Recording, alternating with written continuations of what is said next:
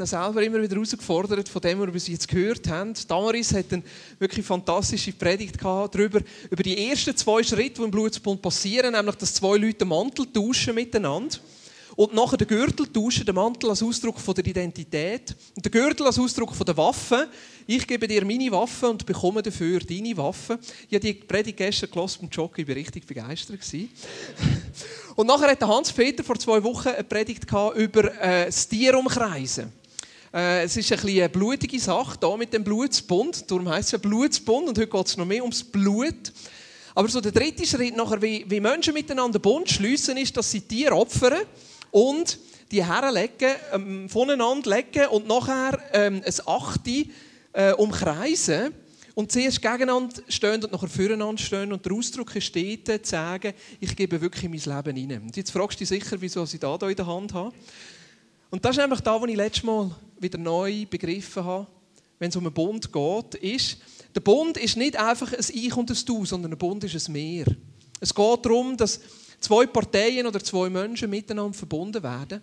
Und das Zweite, was ich gecheckt habe an dieser Predigt von Hans-Peter, ist, wenn ich meine Hände nicht frei habe, kann ich das gar nicht in Empfang nehmen, was Jesus für mich hat.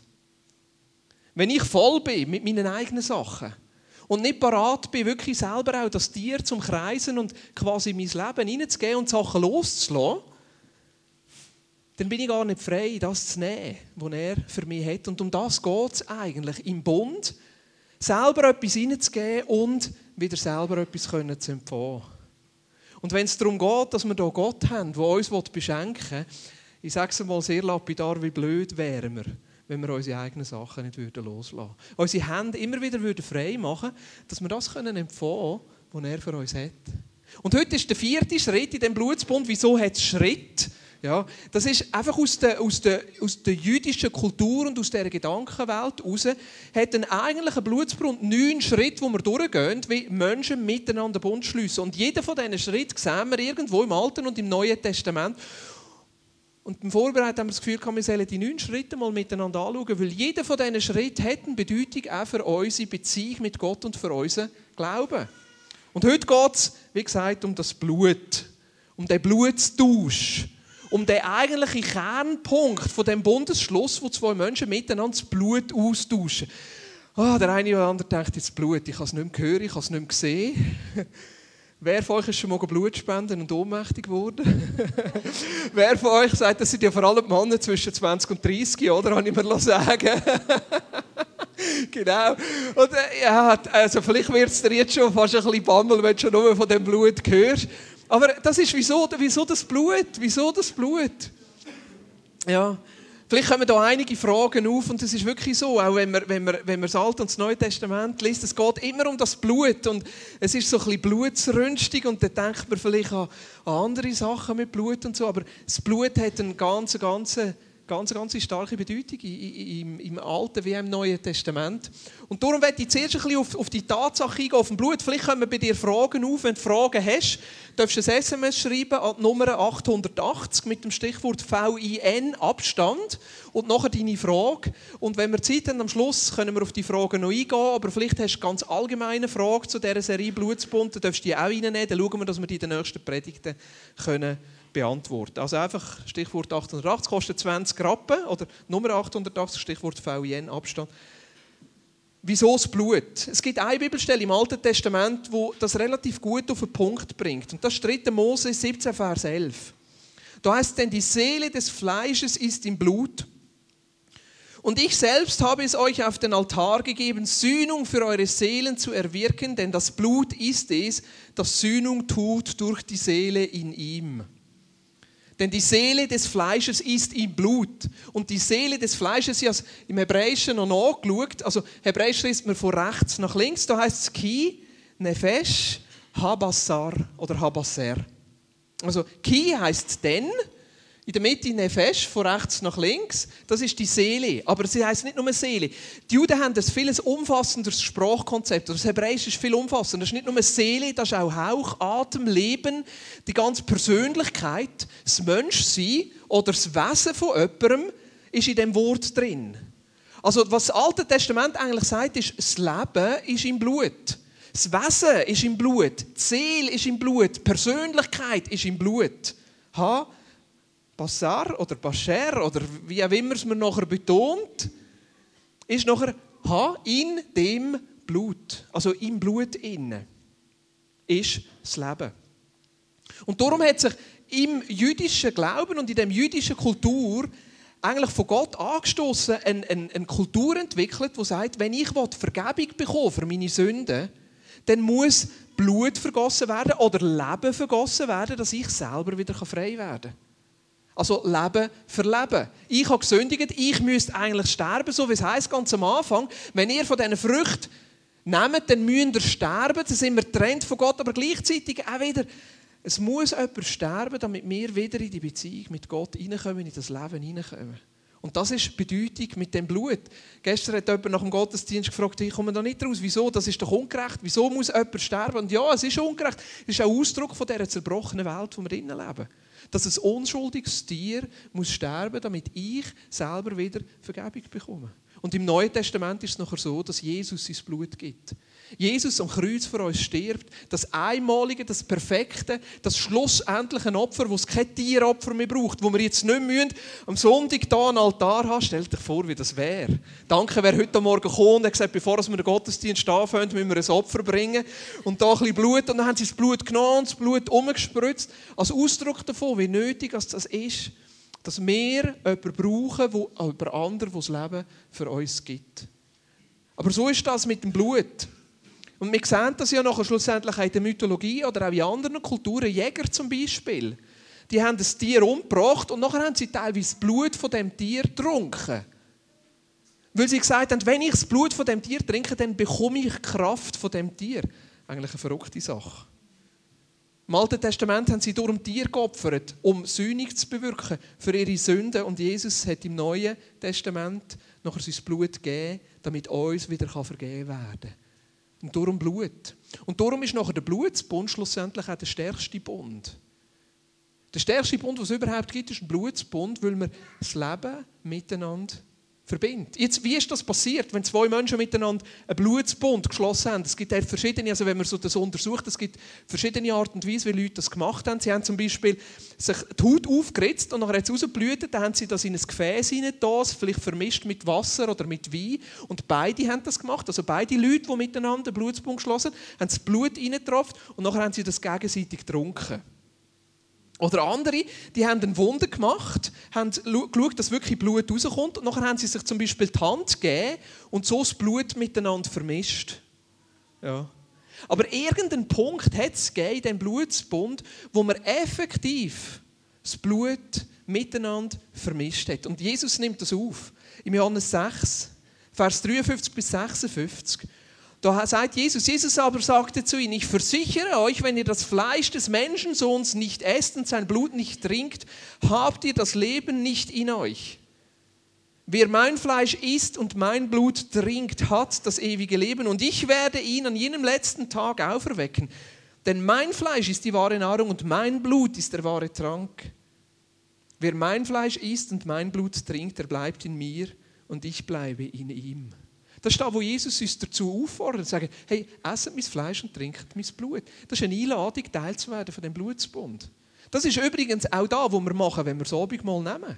Wenn wir das Abendmahl nehmen, ist es eine Erinnerung daran, dass wir in einem Bund können stehen durch den Jesus mit dem Gott und Teil können haben schlussendlich von seinem Leben. Jetzt, wie haben die Juden auf das reagiert?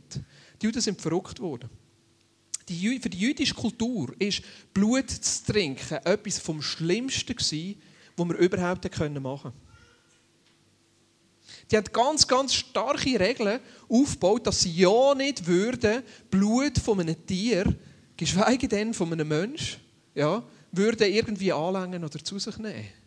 Ihre Regeln, wie sie Tiere umbringen, wie sie das Fleisch nachher ausblüten hat genau mit dem zu tun, mit dieser Vorstellung, hey, wenn ich das Blut von jemand anderem nehme, dann übernehme ich in dem Sinn das Leben von dieser Person. Und das geht sogar weiter im Neuen Testament.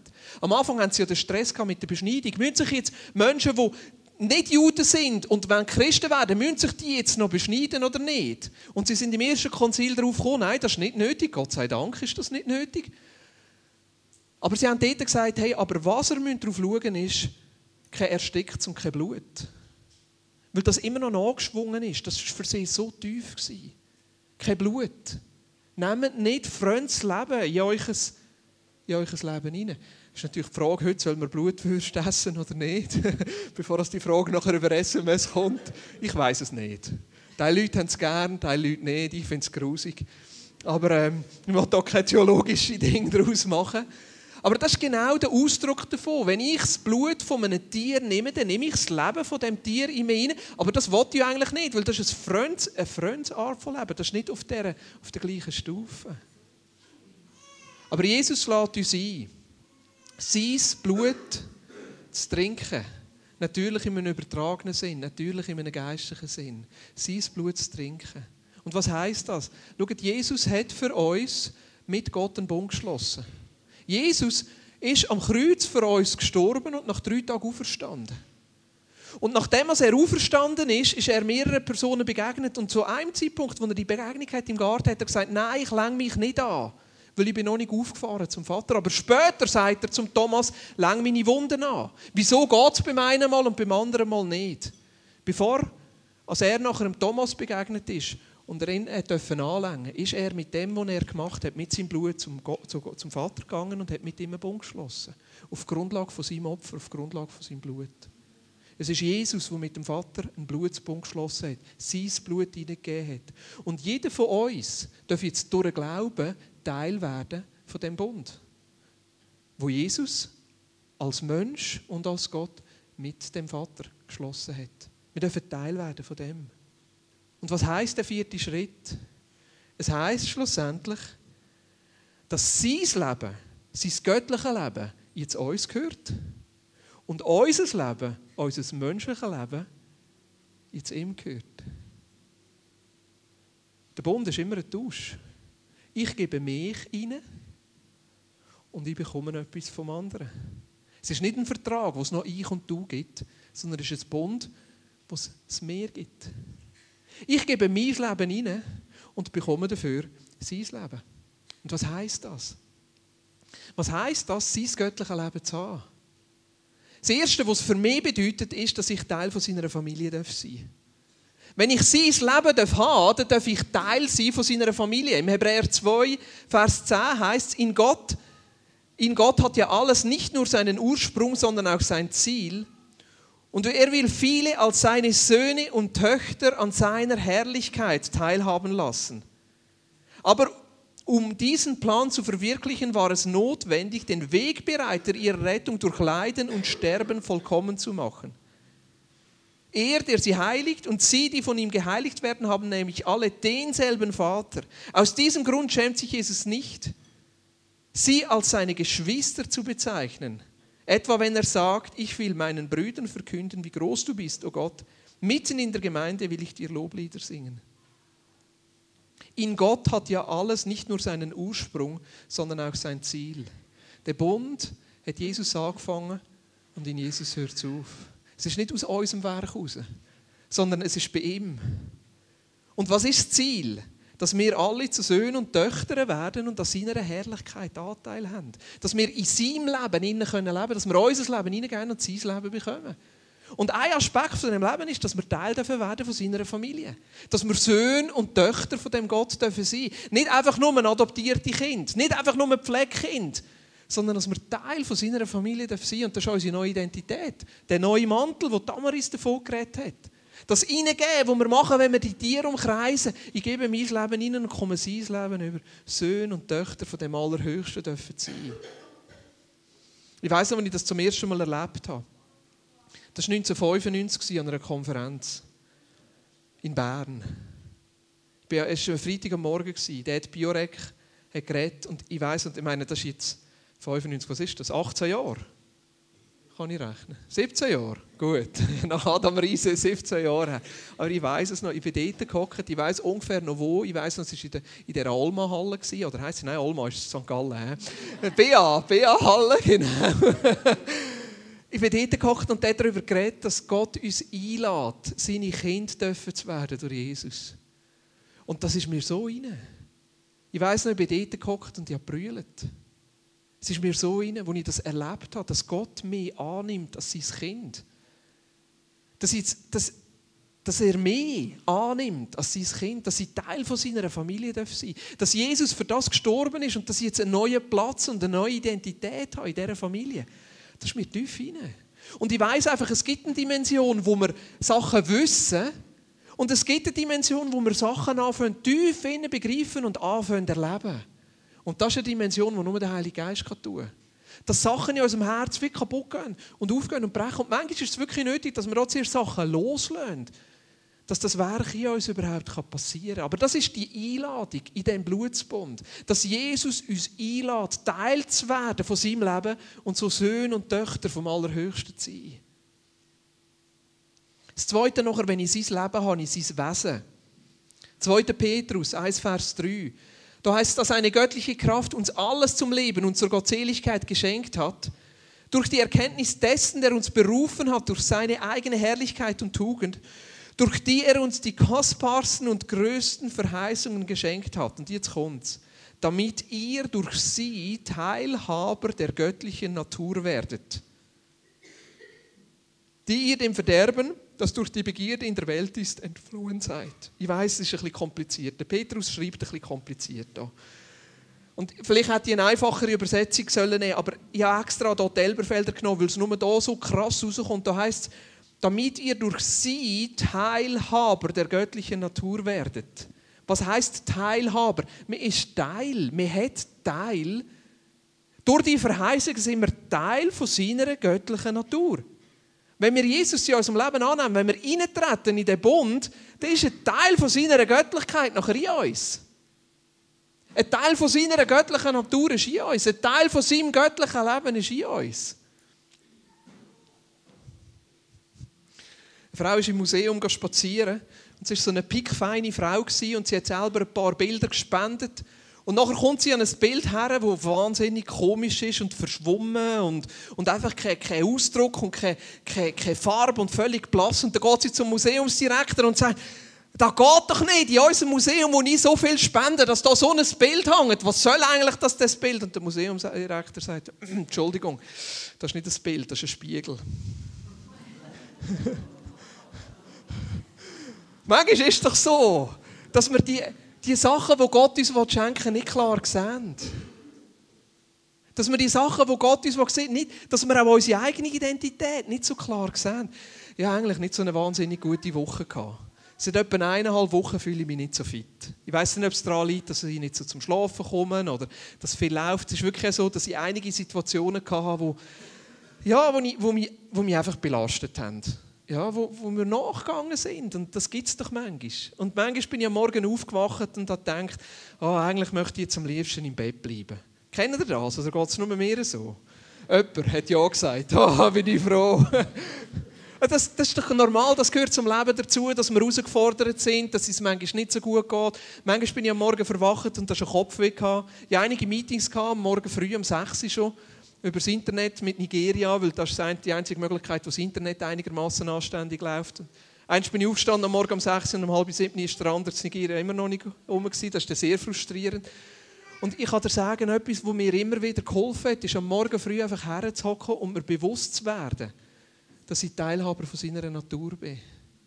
Nicht da, wo, wo ich herausgefordert bin und dass ich mich nicht so gut fühle und dass ich manchmal ein bisschen ah, nicht so fit bin, einfach zu überdünken und gleichzeitig zu sagen, ah, da, wo ich jetzt habe, Jesus, ich gebe es dir. Mein Leben gebe ich dir und ich nehme dein Leben.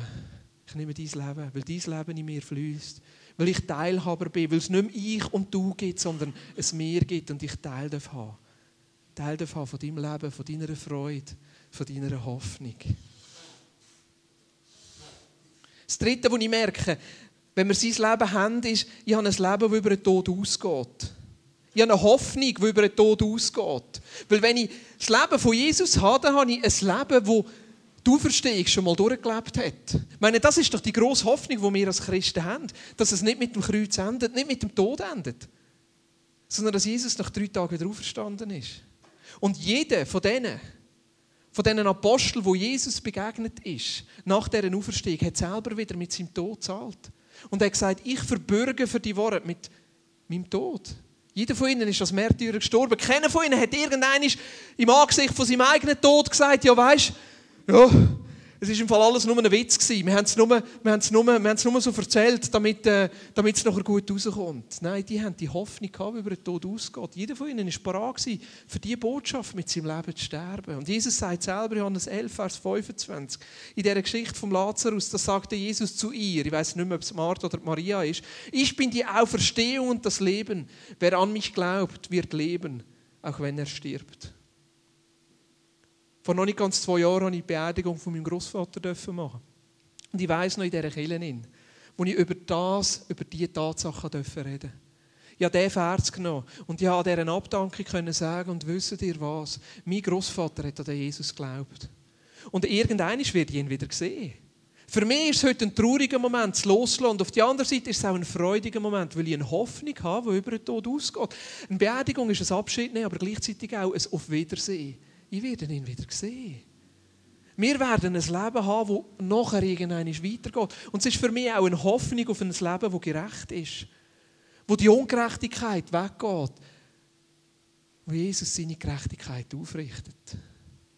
Und das Zweite, die, die, die Hoffnung auf die Auferstehung und die Hoffnung auf ein Leben nach dem Tod gibt mir auch Sinn für mein Leben da, weil ich weiß, dass mein Leben nicht zufällig ist, weil ich weiß, dass mein Leben eine Bestimmung hat, weil ich weiß, dass ich, dass ich für etwas da bin, die Welt vielleicht ein Stückchen besser zu machen, Menschen positiv zu beeinflussen, Gerechtigkeit zu bringen, dort wo Ungerechtigkeit ist, ein Stückchen von seinem Reich sichtbar zu machen.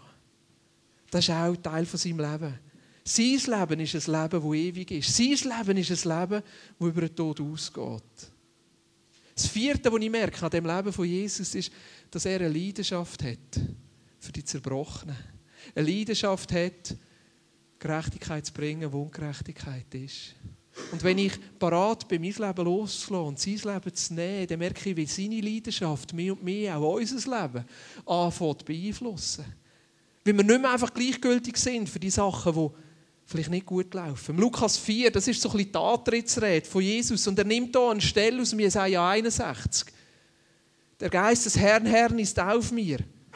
Und da sagt er im Vers 18, der Geist des Herrn ruht auf mir, denn der Herr hat mich gesalbt, er hat mich gesandt mit dem Auftrag, den Armen gute Botschaft zu bringen, den Gefangenen zu verkünden, dass sie frei sein sollen und den Blinden, dass sie sehen werden, den Unterdrückten die Freiheit zu bringen und ein Jahr der Gnade des Herrn auszurufen. Und ich glaube, dass man das viel schnell geistlich versteht. Dabei ist es häufig auch ganz praktisch. Die Leidenschaft von Jesus ist für die, die am Rand der Gesellschaft stehen. Die Leidenschaft von Jesus ist für die, die, Ungerechtigkeit haben müssen erleiden. Und ich merke, das Leben von Jesus in meinem Leben anzunehmen, macht mich mehr und mehr fähig, auch mich für solche Sachen können einzusetzen, dass man nicht gleichgültig ist. Und ich habe so Freude an den Sachen, die in der Vineyard auch laufen. Ich habe Freude zum Beispiel, dass wir Raum schaffen können für eine Gruppe von Flüchtlingen, die hier häufig am Sonntagnachmittag kann miteinander Gottesdienst feiern und miteinander Kultur darf, darf leben und miteinander einen Ort finden, wo sie können Familien und Gemeinschaft geniessen, wo sie einander können unterstützen und können helfen, damit sie es überhaupt in der Schweiz irgendwie schaffen. Bei letzten Sonntag durfte ich im Gottesdienst predigen. Das ist für mich immer so eine coole, eine coole Sache miteinander. Meistens verstehen wir uns nicht ganz und ich hoffe, dass die Predigt irgendwie einigermaßen nachkommt. Aber einfach der Ausdruck und nachher zusammen Brot zu essen und Tee zu trinken und füreinander zu beten, das ist ein Teil von dem, Reich Gottes sichtbar zu machen. Das ist ein Teil von dem Leben für Jesus. Geschenktauschaktion als Ausdruck von dem, Hol- und Bringtag als Ausdruck von dem, aber viele von euch, die sich von dem Leben von Jesus anstecken und einfach ihre Türen, ihre Herzen und ihre Kühlschrank auftun. Um das geht es schlussendlich. An dem Ort, wo wir sind. Dort, wo wir die Möglichkeit haben, Gerechtigkeit zu bringen, Frieden zu bringen, Erlösung zu bringen, das schlussendlich zu machen. Und der fünfte Punkt, mit dem höre ich nachher auf, ist, dass wir ein Leben weiterzugeben haben, das über mein eigenes Leben ausgeht. Wenn ich das Leben von Jesus in meinem Leben habe, dann habe ich ein Leben weiterzugeben, das mehr ist als einfach nur mein Leben, weil ich Jesus in meinem Leben habe. Weil so viel Mal kommen wir an Situationen her, die doch für uns herausfordernd sind und überfordert sind. Und bei mir, mein erster Gedanke ist immer, was kann ich tun? Was können wir tun? Und mehr und mehr merke ich, dass es gar nicht um mich geht. Es geht nicht um mich, es geht um Jesus. Es geht nicht darum, was ich tun kann, sondern es geht darum, was Jesus tun will. Es geht nicht um mein Leben, weil mein Leben habe ich losgelassen. Es geht um sein Leben. die ich kann. Weil die Hoffnung ist schlussendlich in Jesus. Jesus. Jesus ist die Hoffnung auf Herrlichkeit. Aber wo ist die Hoffnung? Sie steckt in mir. Kolosser 1,27. Die Hoffnung in mir. Jesus, sein Leben ist in mir. Wenn ich mit Jesus in den Bund eintrete, mit dem Vater, habe ich sein Leben in mir. Und dann habe ich schlussendlich etwas weiterzugeben an mein Umfeld, das mehr ist als einfach nur mein eigenes Leben. 2. Korinther 5,20. Da heißt es, deshalb treten wir im Auftrag von Christus als seine Gesandten auf. Gott selbst ist es, der die Menschen durch uns zur Umkehr ruft. Wir bitten im Namen von Christus, nehmt die Versöhnung an, die Gott euch anbietet. Denn der ohne jede Sünde war, hat Gott für uns zur Sünde gemacht, damit wir durch die Verbindung mit ihm die Gerechtigkeit bekommen, mit der wir vor Gott bestehen können. Nehmt die Versöhnung an, die Gott euch anbietet. Gestern Abend war eine junge Frau im Gottesdienst. Wir haben am Tisch miteinander geredet. Also eigentlich bin ich nur dazugekommen. Sie hat sich erzählt, wie sie eine unheilbare Krankheit hat, eine junge Frau. Ja, wie sie sich überlegt, wie geht sie damit um, kann sie geheilt werden, gibt es da Hoffnung? Sie hat noch gesagt, ja weißt, da wo da erzählt worden ist heute Abend mit dem Blut, da kommen sie gar nicht raus. Sie haben keine Ahnung, was das bedeutet. Wir haben versucht, soweit das möglich ist, in einfachen Sätzen zu erklären, was das heisst.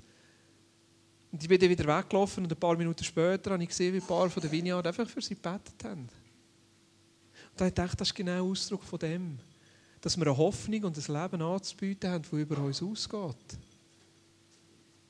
Ein Leben, das mehr ist als einfach unser Leben.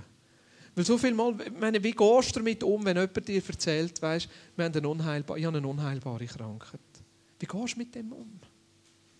Du kannst menschlich, was, was willst du menschlich sagen? Oh, es tut mir leid. Ja, natürlich.